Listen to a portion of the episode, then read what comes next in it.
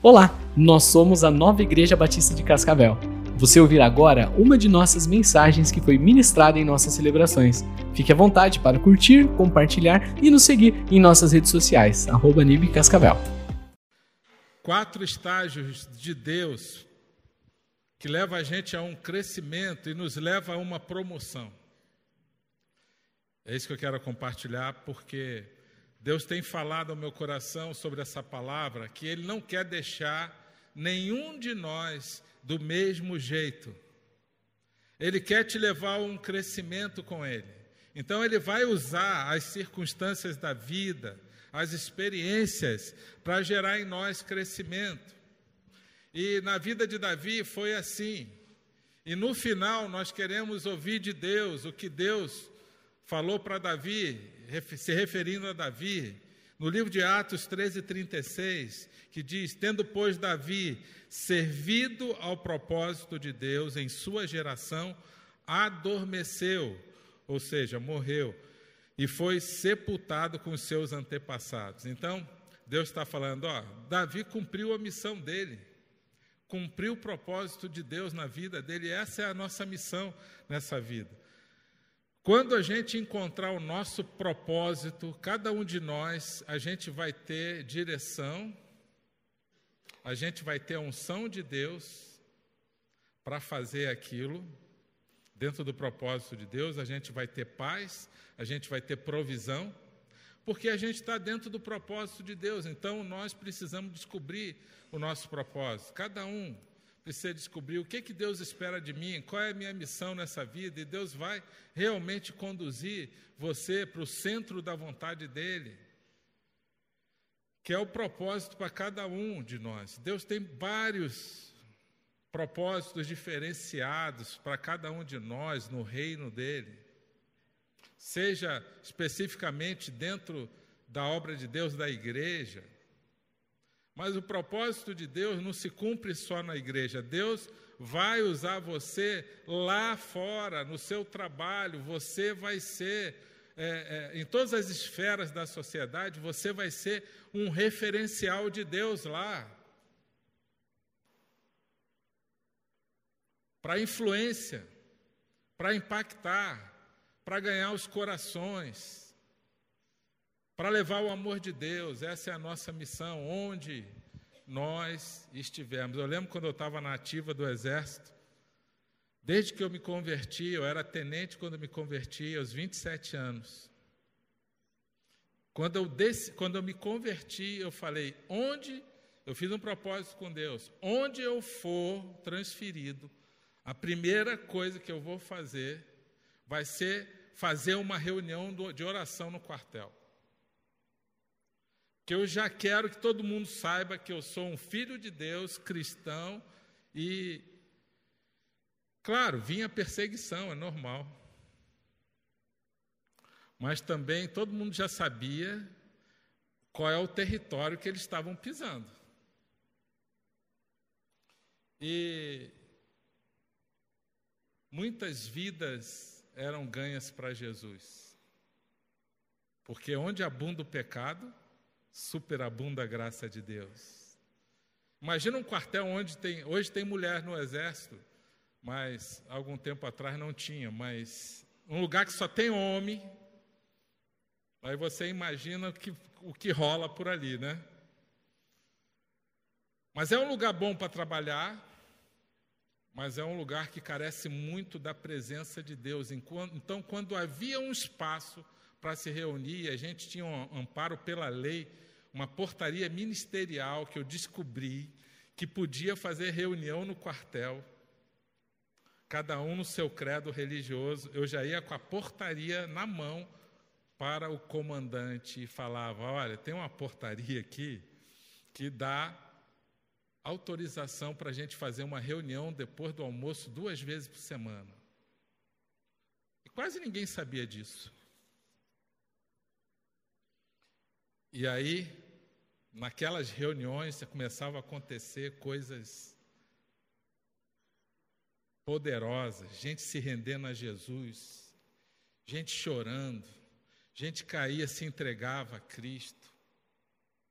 Deus fazia milagre, caía endemoniado, o endemoniado ficava liberto, aceitava Jesus, transformação de vida. Aquele cara que era terrível, adúltero, que ninguém aguentava, de repente ele era transformado, passava aí nas reuniões no, no quartel depois do almoço. E era uma reunião interdenominacional, não tinha denominação, a gente estava pregando o Evangelho a Cristo como Senhor e Salvador. Então tinha ali Batista assembleando, tinha é, presbiteriano, universal, tudo isso, era uma diversidade louca, e Deus fazia grandes coisas ali no nosso meio. E eu percebi que nós podemos ser um agente de Deus em qualquer lugar que a gente está. Lá no hospital que você trabalha, na sua faculdade, na sua família, em todo lugar que você estiver, você pode ser ali um missionário do Senhor. Tem gente que quer ser, quer ser missionário na África. Começa a ser missionário primeiro onde você está.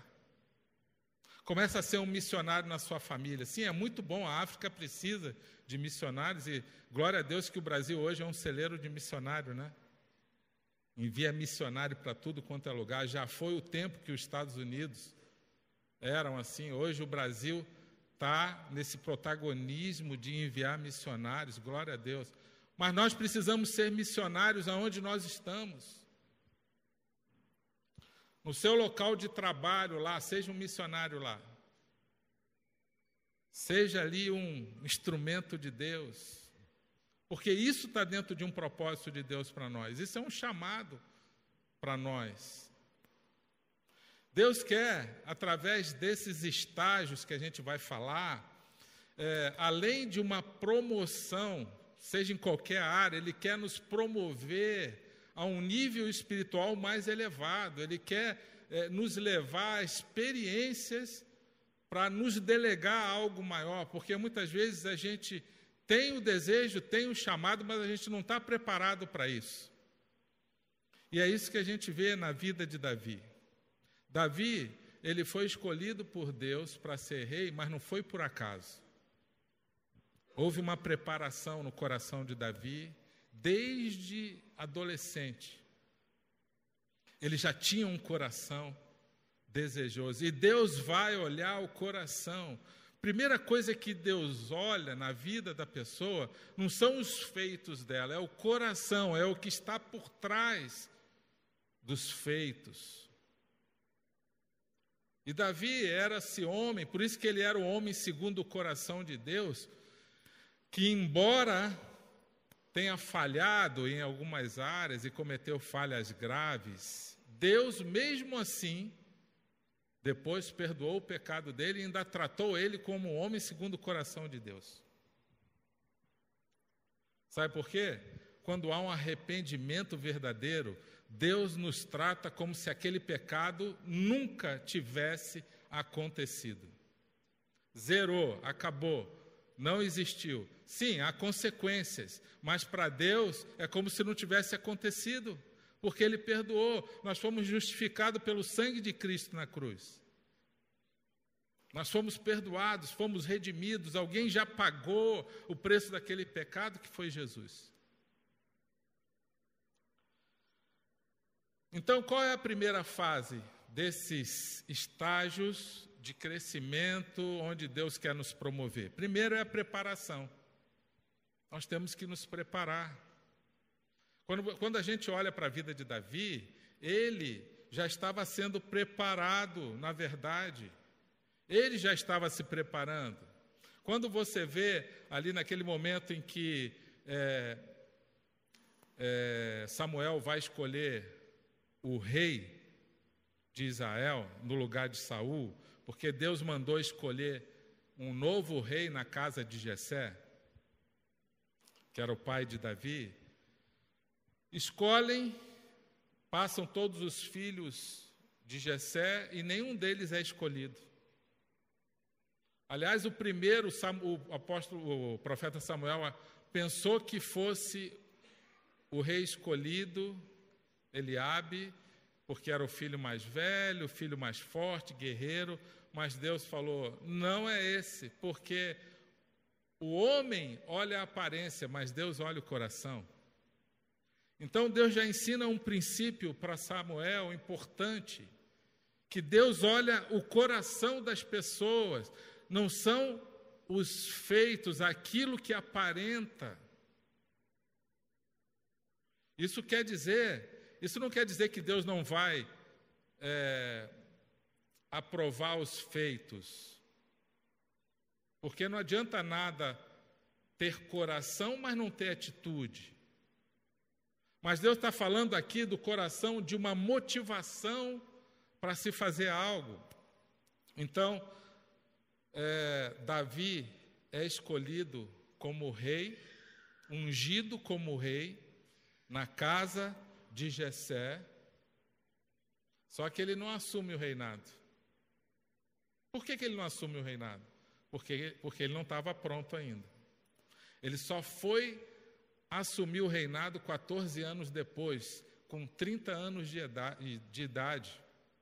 Foram anos e anos de processos de transformação, mas ele estava sendo preparado. Em algum momento, Saul, depois da desobediência dele, ele comete uma série de erros por causa da rebeldia no coração. E Deus se afasta de Saul. Deus tira o Espírito Santo. O Espírito Santo sai da vida de Saul. E o inimigo então vem, toma a vida de Saul e manifestava um espírito lá e convocaram então alguém, alguém convocou, foi o próprio rei Saul pediu, arrumem alguém para que toque, toque bem harpa. E aí alguém lembrou do de Davi, que era um jovem. Diz o texto assim, ó, Saul falando: Encontre alguém que toque bem e o tragam até aqui. Um dos funcionários respondeu: Conheço um dos filhos de Jessé de Belém, que sabe tocar harpa. É um guerreiro valente, sabe falar bem, tem boa aparência e o Senhor está com ele. Olha como Davi era conhecido. Ele tinha uma reputação. Ele estava lá cuidando do rebanho, cuidando das ovelhas, ou seja, estava trabalhando Deus chama pessoas que estão trabalhando. Você não vê na Bíblia Deus chamando pessoas desocupadas, de boa, só descansando. Os discípulos, quando Davi, é, quando Jesus chamou, cada um deles, eles, eles estavam trabalhando, eles estavam ocupados, eles estavam ali com a mão na massa. Então, é, Deus chama pessoas ocupadas. Acharam lá Davi, encontraram Davi, levaram até Saul, e cada vez que entrava o espírito maligno, Davi tocava a harpa e o espírito maligno saía da vida de Saul e ele se acalmava. Agora, por que, que esse espírito maligno saía? Era por causa da música? Era, eram as notas musicais? Não era por causa da adoração de quem estava atrás do, do instrumento. A presença de Deus era tão forte que o inimigo tinha que ir embora. Porque no livro de João, capítulo 5, fala é, para a gente adorar a Deus em espírito e em verdade, porque são esses que o Pai procura. Então, Deus vem para perto, quando há uma adoração verdadeira, Deus vem para perto. E quando Deus vem para perto, o inimigo tem que ir embora. Ele não suporta a presença de Deus. E Davi, então, você percebe que ele, ele não foi escolhido por Deus para ser ungido como rei, ainda um adolescente por acaso. Havia uma preparação, e a minha pergunta: como você tem se preparado para aquilo que Deus quer fazer na sua vida? Será que alguém pode falar isso de você, que Deus estava com você? que você, que, que é, eu creio que é a qualidade mais importante aqui, foi falado que ele sabia tocar bem a harpa, era um guerreiro valente. A fama de Davi, ainda jovem, já corria até nos palácios. Sabia falar bem, boa aparência, e se a boa aparência não fosse importante, Deus não colocaria isso aqui ao mesmo tempo que ele fala que Deus não olha a aparência, mas olha o coração, ele ressalta a boa aparência de Davi. Por que, que será que ele faz isso? Porque, na verdade, é um conjunto. A boa aparência é importante também. A boa aparência, Deus está falando aqui, Deus está frisando, saber falar bem. O que, que é isso? não é falar palavras difíceis, não é ter uma boa oratória, mas é saber se comunicar de forma educada, gentil, saber usar as palavras de forma respeitosa. Não é saber falar tudo perfeito sem nenhum erro gramatical ou de concordância. É muito mais do que isso. É você falar na hora certa, é você calar quando você tem que calar. É você silenciar quando for preciso. E às vezes não falar nada. Só em você não falar, você já está falando bem. Você já está fazendo coisa boa. Só de você ficar quieto. Sabe aquele pessoal que gosta de falar tudo? Tudo quer dar uma opinião, tudo tem que dar um pitaco, tudo tem que falar, tudo tem que dar um parecer e tem que dar a última palavra? Pois é, isso não é falar bem. Tem hora que a gente tem que silenciar e a gente tem que ter equilíbrio nas palavras. Davi era esse cara, Davi era esse jovem assim. Então, sabe o que, que Deus está mostrando para a gente? Deus quer nos usar muito, mas a gente precisa estar preparado para isso. Nós estamos caminhando para isso. Amém? Você está caminhando para isso? Diga sim, Senhor. Eu quero ser preparado por Ti. Davi era esse homem, esse jovem de excelência. Estava lá cuidando das ovelhas. Na hora que Samuel foi lá escolher o rei, ele não estava lá, ele estava cuidando das ovelhas. Tanto é que esqueceram dele. O próprio pai e a mãe esqueceram dele. Samuel que teve que perguntar: olha, não é nenhum desses filhos, tem mais algum? é fazer a pergunta certa na hora certa. Aí lembraram, não, tem um lá que está cuidando do, do, do, do, rebanho lá. Esse que está cuidando do rebanho, traga ele aqui. E era esse que Deus escolheu, porque ninguém acreditava que fosse ele, nem pensaram nele. Ele tinha um coração de servo e ele fazia tão bem, ele cuidava tão bem do rebanho, que o texto conta em 1 Samuel que quando um leão e um urso atacava as ovelhas, ele ia lá e brigava e lutava para tomar a ovelha de volta. Isso é profético, é isso que Deus faz. Quando o inimigo quer levar alguém. Davi era esse homem que ia lá, tudo que ele fazia, ele tinha zelo, ele tinha proteção, ele fazia com excelência. Tocava bem, falava bem, e a gente está falando de um jovem de 16 anos, 17 no máximo. Da onde veio tudo isso? Se os irmãos dele tiveram a mesma educação que com ele, a mesma formação, o mesmo pai e a mesma mãe, você já percebeu que às vezes na família um irmão é muito diferente do outro? Receberam a mesma educação, o mesmo ensino, estudaram na mesma escola. Da onde vem isso? Do desejo de cada um. Cada um vai fazer as suas escolhas.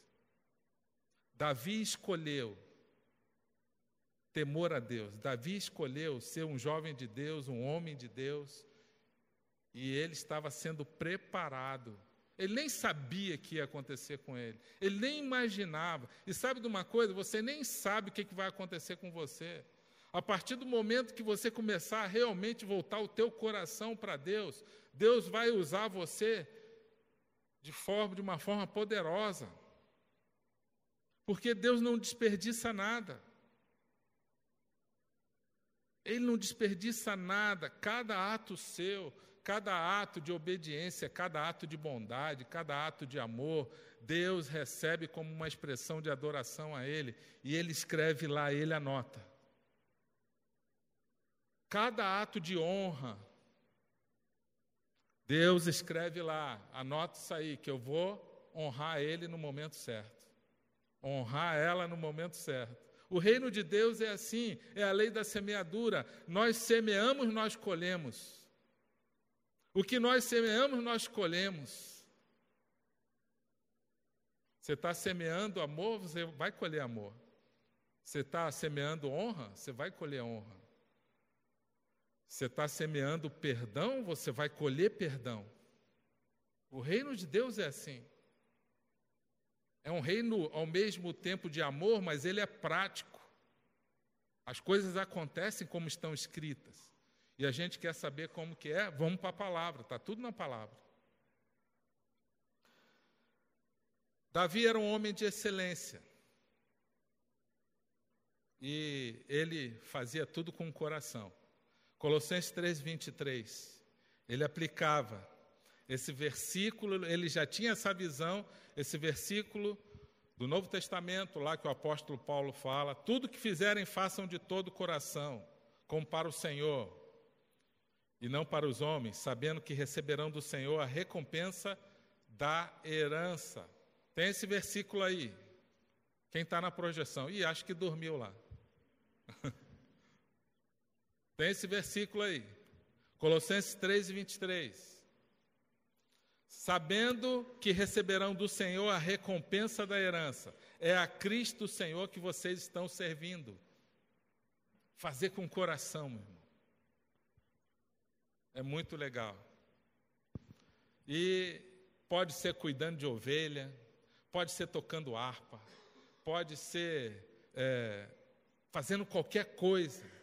Está no estacionamento, está no cuidando do, da limpeza, está cantando, está dançando para Deus, está ajudando o necessitado, está na cesta do amor, está fazendo visita ao enfermo, pode ser qualquer coisa, você está fazendo com o coração como se fosse para Jesus e não para os homens, ele recebe como se fosse para ele. E a Bíblia diz: a recompensa vem dele. Amém? Isso é um princípio de excelência, fazer com o coração. Deus ama excelência. A igreja tem que ser um lugar de excelência. O reino de Deus é um lugar de excelência. A excelência honra a Deus. Essa é a frase de um pastor, amigo nosso. A excelência honra, honra a Deus e inspira as pessoas. E é uma grande verdade. E nós temos que buscar excelência em tudo. O que, que é excelência? É você fazer o melhor com o coração como se fosse para Deus. Em tudo.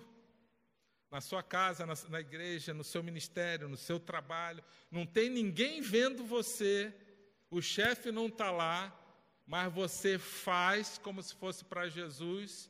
É como se Jesus estivesse ali na hora Aí no seu horário de trabalho você não vai para a internet, você não vê o WhatsApp, você não vê nada disso, porque você está com o coração naquilo ali e você está fazendo com excelência e você, Deus depois honra você e faz você ser abençoado e o teu trabalho dá certo e aquele lugar que você está trabalhando prospera.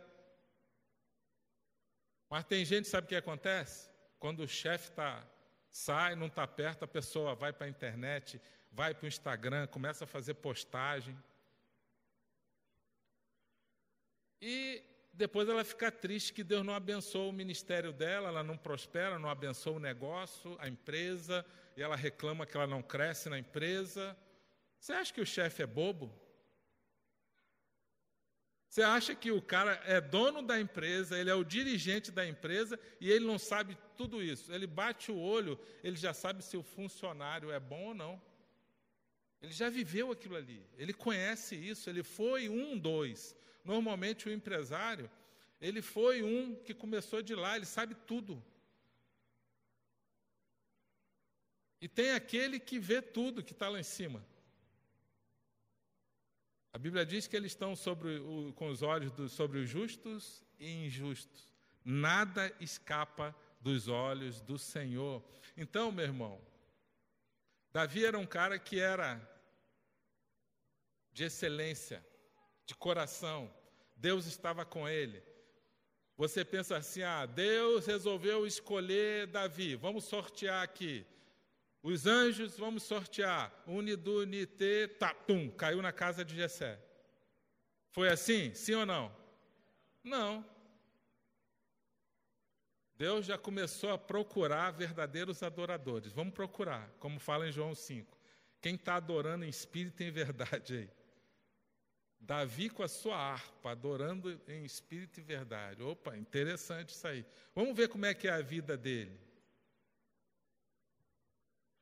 faz bem o trabalho dele, cuida das ovelhas, está honrando o pai e a mãe, está trabalhando, tem zelo, está lá, cuidadoso. Meu irmão, pode ter certeza, Deus vai honrar você. Quantos Davi a gente conhece por aí? Aqui mesmo podem ter muitos Davis aqui. Isso quer dizer que Deus vai te levantar, que Deus vai te levar a muitas experiências com Ele, a um crescimento, seja onde for. Deus vai te levar a um crescimento e uma promoção, seja no reino dele ou em qualquer lugar onde você estiver, sendo um agente dele, ele vai te levar a um, ele vai te honrar no propósito que você tem colocado com ele. E aí, quando, quando Davi foi ungido, a gente conhece pela Bíblia que ele não tomou posse do, do reinado já. Saul era o rei. E como é que fica agora, Deus? Eu fui ungido com 16 anos. Eu tenho, como é que eu. Deus falou: calma, Davi, tem uma caminhada agora. A unção é uma coisa, você tem a unção, mas você não tem o preparo ainda para assumir o reinado. Agora então Deus começa a trabalhar na vida dele caráter, maturidade, e Deus começa a ensinar. Aí vem os três testes na vida de Davi. Primeiro teste é o da coragem, da fé, é aprender a vencer os gigantes da vida. Nós temos que lutar contra os gigantes. Esse gigante Golias não é simplesmente um homem forte. O gigante, tudo que está na Bíblia tem uma tipologia, tem, tem algo profético, representa aqueles gigantes da nossa vida, que nós vamos ter que derrubar eles. É o nosso inimigo principal, e muitas vezes é a nossa própria natureza, a nossa carne, as nossas fraquezas as nossas lutas, que é diferente para cada um de nós. Um é o orgulho, o outro é a mentira, o outro é a imoralidade. São gigantes que querem destruir a nossa vida, que vem da nossa natureza e que muitas vezes a gente quer culpar o diabo. Mas o diabo se aproveita dessa natureza pecaminosa para querer nos derrubar, ele entra por ali. Então nós vamos ter que descobrir esses gigantes e vencer esses gigantes. Nós queremos aprender a ter coragem para vencer as nossas próprias fraquezas. Quando Golias vai lá E então ele, ele insultava o povo de Israel, ele humilhava o povo de Israel. Falava, vocês são um bando de frouxos, escolhe alguém para lutar comigo aí. E ninguém aparecia, todo mundo saía correndo de medo. E ele fazia isso todo dia. Todo dia ia lá, durante vários dias, humilhava. Sabe por quê? Esses gigantes, se a gente não reagir contra ele, eles vão nos humilhar. A nossa própria carne vai nos humilhar. Quantos já foram humilhados? Líderes foram humilhados? Homens de Deus foram humilhados pelas suas próprias fraquezas, onde foram vencidos pelos seus próprios gigantes.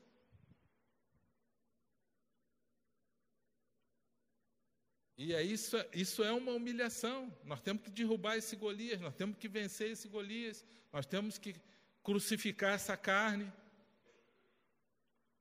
Mas aí aparece um menino de 16 anos, corajoso, e fala: Não, vou lutar, sou voluntário para lutar. Todo mundo fica assustado. Mas como, rapaz? Você vai lutar com um gigante? Era o teste, era um teste de coragem que ele estava sendo testado e, na, na verdade, Deus queria mostrar para todos e para nós como se derrubar gigantes. É pela fé. E Davi, então, ele, ele se encoraja e ele vai, e ele aceita o desafio. Eu vou lutar contra esses gigantes. Que, que, o que, que vai ganhar quem vencer? Aí falaram: vai ganhar a, a, a esposa, a filha do rei, vai ganhar dinheiro, riqueza e vai ganhar isenção de impostos para quem vencer e para a família. Ele falou: estou nessa, pode botar meu nome aí. Foi um UFC, né? Um MMA com Golias. E a gente sabe da história. Ele foi lá, pegou a tiradeira dele, que aqui hoje eu descobri que chama estilingue, né? É estilingue aqui, é um nome é um nome mais bonito. E ele vai, pega as pedrinhas, cinco pedrinhas lisas. Deus é detalhista, né? Você acha interessante. O que, que interessa a pedrinha lisa? Mas Deus coloca lá que a pedrinha era lisa. Sabe por quê? Para ela poder ter mais velocidade no ar. Ela vai cortar o ar melhor se ela for lisa. A aerodinâmica da pedra vai ser melhor. Ele pega cinco pedrinhas lisas e a primeira pedra ele atira e Deus coloca direção e potência naquela pedra para derrubar aquele gigante. Mas precisou alguém atirar. Precisou alguém com atitude, precisou alguém com coragem. Deus faz o sobrenatural, mas precisa de alguém que faça o natural. Precisa de alguém com ousadia, precisa de alguém que tenha capacidade de vencer o medo. Claro que Davi teve medo. Ele não era doido. Ele deve ter pensado: será que eu vou morrer aqui hoje? Mas ele declarou uma coisa, uma frase poderosa.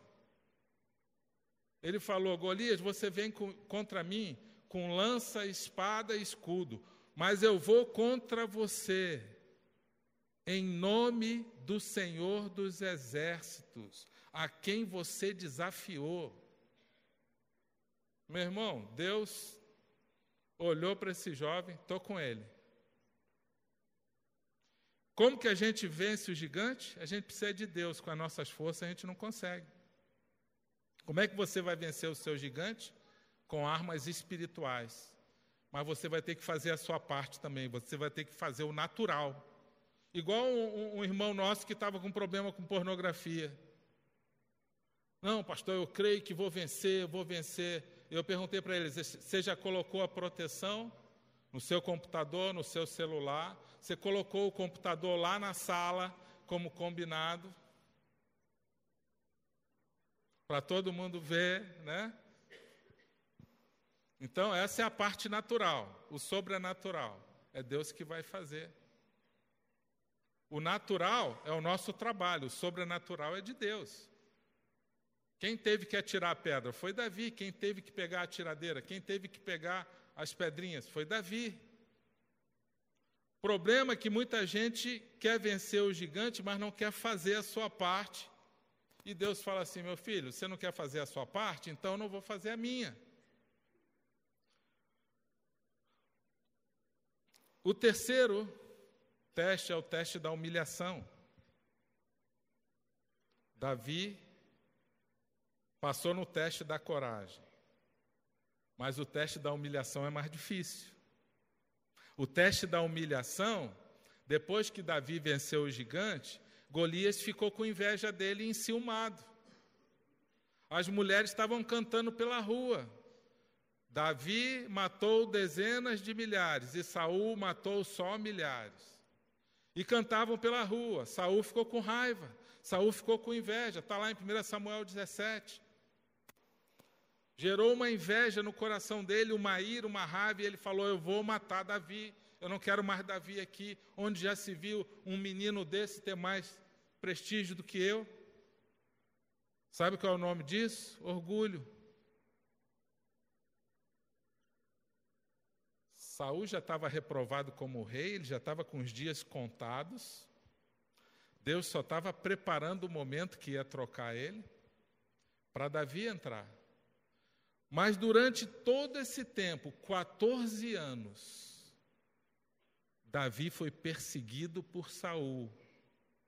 O tempo todo, Davi sendo caçado, Saul tentando matar, ia atrás e lançava flecha, lançava lança e mandava gente atrás, perseguindo o tempo todo. E Davi passou quase 14 anos fugindo, fugindo, sendo humilhado, escorraçado. Que teste, meu irmão. Mas sabe o que, que ele decidiu? Deus, eu não vou pecar contra ti. Eu só vou fugir desse homem. Eu não vou fazer nada contra ele. Eu vou fugir. Eu vou me esconder. Ele foi morar até um tempo lá com os filisteus, em Ziclag. Foi morar com o inimigo, preferiu morar com o inimigo do que ficar em Israel. O inimigo recebeu melhor Davi do que o próprio Saul, porque, porque pelo menos o inimigo, o rei dos filisteus, não quis matar Davi. Saul estava perseguindo, ele teve que se humilhar, pedir asilo para o país inimigo que eram os filisteus. É muita humilhação. Deus foi tratando, Deus foi moendo ele de todo jeito para levar ele num nível de dependência total de Deus. Esse é o nível da humilhação. Quando a gente reconhece, Deus, eu estou totalmente impotente. Eu preciso, Senhor, de Ti. Você já se sentiu assim? Quem já se sentiu assim? Numa dependência total de Deus, num nível de impotência que fala, Deus, Sabe o que, é que significa isso? Tratamento de Deus, meu irmão. Mas sabe de uma coisa? Toda vez que vem a humilhação, se prepara que vem a promoção. Se a gente não pecar. Vem a humilhação, você já vai se preparando. Eu sei que Deus vai exaltar no momento certo, eu sei que Deus vai honrar, por isso eu vou aguentar firme. Eu não vou brigar, eu não vou desrespeitar, eu não vou eu não vou murmurar. Eu vou esperar em Deus e eu vou aguentar essa pedrada. Está doendo. Eu vou aguentar essa pedrada porque no tempo certo Deus vai honrar. Provérbios, o próprio Salomão escreveu, filho de Davi, Provérbios 15, 33 diz: O temor do Senhor ensina a sabedoria, a humildade antecede a honra. Provérbios 22, 4. A recompensa da humildade e do temor do Senhor são a riqueza, a honra e a vida. Tem recompensa na humilhação quando você se comporta como Deus quer. Esse é o nosso desafio. É o desafio na sua casa, é o desafio no seu trabalho, é o seu desafio onde você está, porque Deus está olhando todo momento como que a gente está reagindo diante das situações. E o quarto teste é o teste da honra. O teste da honra é honrar quem não merece. Esse é o desafio. Honrar quem merece é fácil. Honrar quem a gente acha que merece, legal. Davi honrou Saul mesmo sem ele não merecer. Saul não foi um bom rei. Saul, ele, ele era orgulhoso, rebelde. No momento mais difícil da vida dele, sabe o que ele foi fazer? Ao invés de buscar a Deus, foi buscar conselho com uma feiticeira. Se desviou completamente. Agora quer matar Davi, inocente. E sabe de uma coisa? Mesmo assim, ele honrou. Ele honrou Saul. Ele teve duas oportunidades para matar Saul. A primeira foi dentro da caverna. Davi estava dentro da caverna com alguns homens e então Saul entra lá, diz a Bíblia que ele entrou lá para fazer as necessidades dele. Davi foi por trás calmamente, sem ele ver, cortou um pedaço do manto dele. E depois mostrou: Olha aqui, Saul, eu não te matei porque eu não quis. Eu não tenho nada contra ti. Eu não quero fazer isso. Eu não fiz nada contra você e você quer me matar. A segunda vez foi Saul com seus três mil homens acampados, perseguindo Davi, ele queria achar, foram anos de perseguição.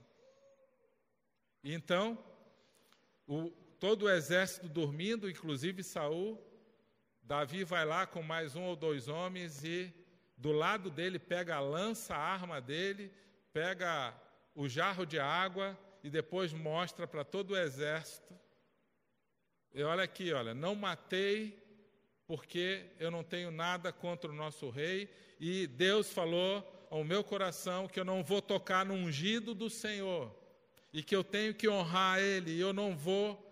E ele sofrendo pressão dos soldados dele, tem que matar Saul, a gente precisa se livrar dele. Olha aí, ele quer matar a gente, ele está perseguindo você e tal. E ele falou: Eu não vou tocar no ungido de Deus, porque a hora que Deus quiser, Deus leva ele. Sabe o que é isso? É saber honrar e honrar até quem não merece. A minha pergunta para você é: você tem honrado? Deus fala em honrar a autoridade, Romanos 13. No nosso país, isso é muito terrível. Há uma desonra grande de autoridade e a, a autoridade, inclusive Romanos 13 fala que quem desonra a autoridade constituída por Deus está desonrando o próprio Deus e está atraindo condenação para si. Honrar pai e mãe. Muitos problemas a gente identifica na vida das pessoas, problemas com pai e mãe, mágoas profundas de desonra, de desrespeito. A Bíblia fala: honra o teu pai com a tua mãe, que é o primeiro mandamento com promessa para que você viva bem nessa terra e tenha longa vida. Efésios 6. E a desonra a um pai e uma mãe atrás condenação sobre si, atrás espíritos malignos na vida da pessoa que impedem que a pessoa tenha uma boa vida na terra. Aí você vê a pessoa, ela não prospera, ela dá cabeçada o tempo todo. É problema no relacionamento conjugal, é problema no trabalho, é escassez financeira, é, é, são mágoas profundas, problemas emocionais um atrás do outro e problemas espirituais. Sendo atormentada, atormentada por demônios. Sabe por que isso? Por causa da desonra. Muito comum também é desonra entre marido e mulher. 1 Pedro 3, Deus fala para o marido honrar a mulher e fala para a mulher honrar o marido. Porque isso tem consequências espirituais. A Bíblia fala: o marido que não honra a mulher, as orações dele são impedidas. Isso quer dizer o quê? Que você, espiritualmente, há um bloqueio e você não chega até o céu. O céu não chega até você. E quando o céu não chega até a gente, sabe quem é que está chegando? O inimigo está se aproveitando, e a nossa carne também. Então, a honra na família é essencial. A honra na igreja, a Bíblia fala em Romanos 12, 10: prefiram dar honra aos outros mais do que a si próprio.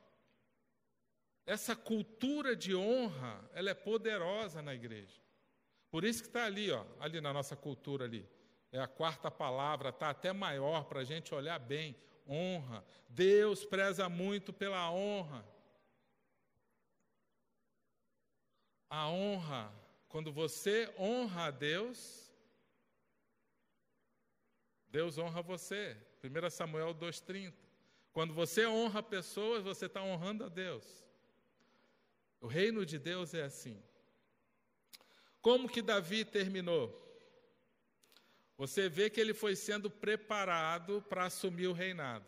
Depois de todos esses testes, a preparação ainda como jovem, veio o teste da coragem, da fé, veio o teste da humilhação e veio o teste da honra. Ele só assumiu o reinado depois que ele passou pelo teste final da honra.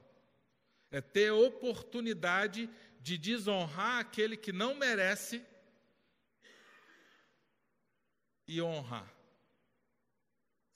E aí ele foi empossado, e no final de 1 Samuel, a gente vê lá como Saul, Saul morreu, ele mesmo tirou a própria vida e mergulhando em cima da sua própria espada antes que os filisteus o matassem. Então, Deus nos ensina uma dependência total dele, mas existe um, diga, processo. Processo de Deus na nossa vida para a gente ir sendo trabalhado por Deus. Olha como Davi termina. 1 Crônicas 29, 28. Morreu em boa velhice. Diga, boa velhice. Sabe o que, é que significa boa velhice? É aquele velho durinho, atlético. Que nem eu vi esses dias. Falei, caramba, eu quero ser um velhinho assim. Aí Deus falou, então vai ralar, porque você está muito devagar. vai ralar, vai malhar, vai fazer, vai comer coisa boa, né? Um velhinho de 70 anos, todo durinho, saudável, ensinando. Eu falei: caramba, Deus, eu quero ser um velhinho assim, eu quero uma boa velhice. Mas não é só fisicamente, é emocionalmente, espiritualmente, é ser honrado, como ele diz aqui, ó. Boa velhice, tendo desfrutado vida longa, diga vida longa, riqueza e honra. Esse foi o final da vida de Davi. Agora, eu digo para você, isso não foi por acaso. Isso foi conquistado. Ele teve que ralar. Ele foi, ele foi moído. Ele foi treinado por Deus. Ele passou pelos testes. Ele foi e ele foi aprovado. O problema é que muitas vezes a gente é reprovado. E a gente desiste, mas não pode desistir. Deus estava ensinando para Davi: Davi é assim, você vai. E, e o que Deus ensina para Davi é para nós hoje. Amém? Você crê nisso? Então fique de pé.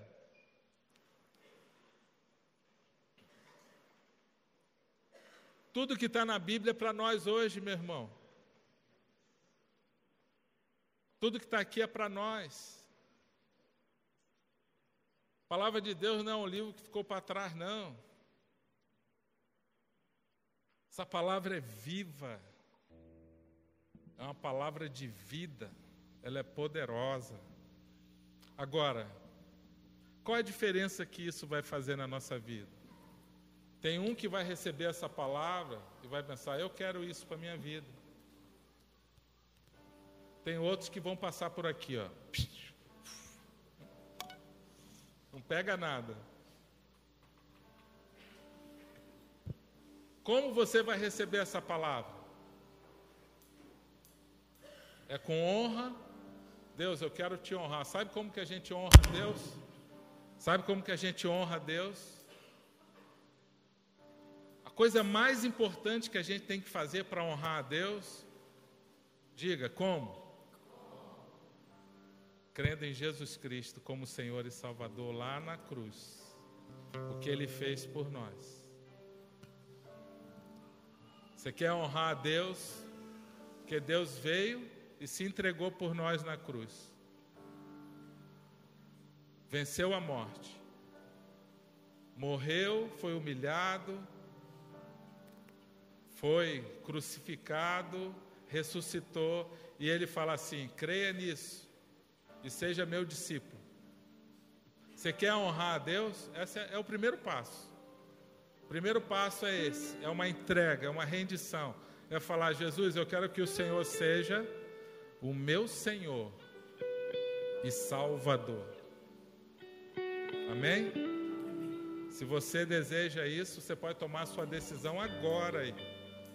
E aí Deus vai começar agora trabalhar seu, na sua vida, no seu caráter, moldando o seu caráter e para fazer com que o seu caráter se pareça com o de Jesus. E ele vai treinando, e ele vai moldando. Eu quero orar pela sua vida. Vamos louvar, vamos adorar o Senhor. E durante esse louvor, depois eu vou orar por você. Eu quero te convidar a entregar o seu coração a Cristo e falar com Deus: Deus, molda a minha vida, trabalha no meu coração. Eu quero ser um instrumento teu. Eu quero ser usado por ti. Eu quero ter a tua presença na minha vida. Faça isso agora.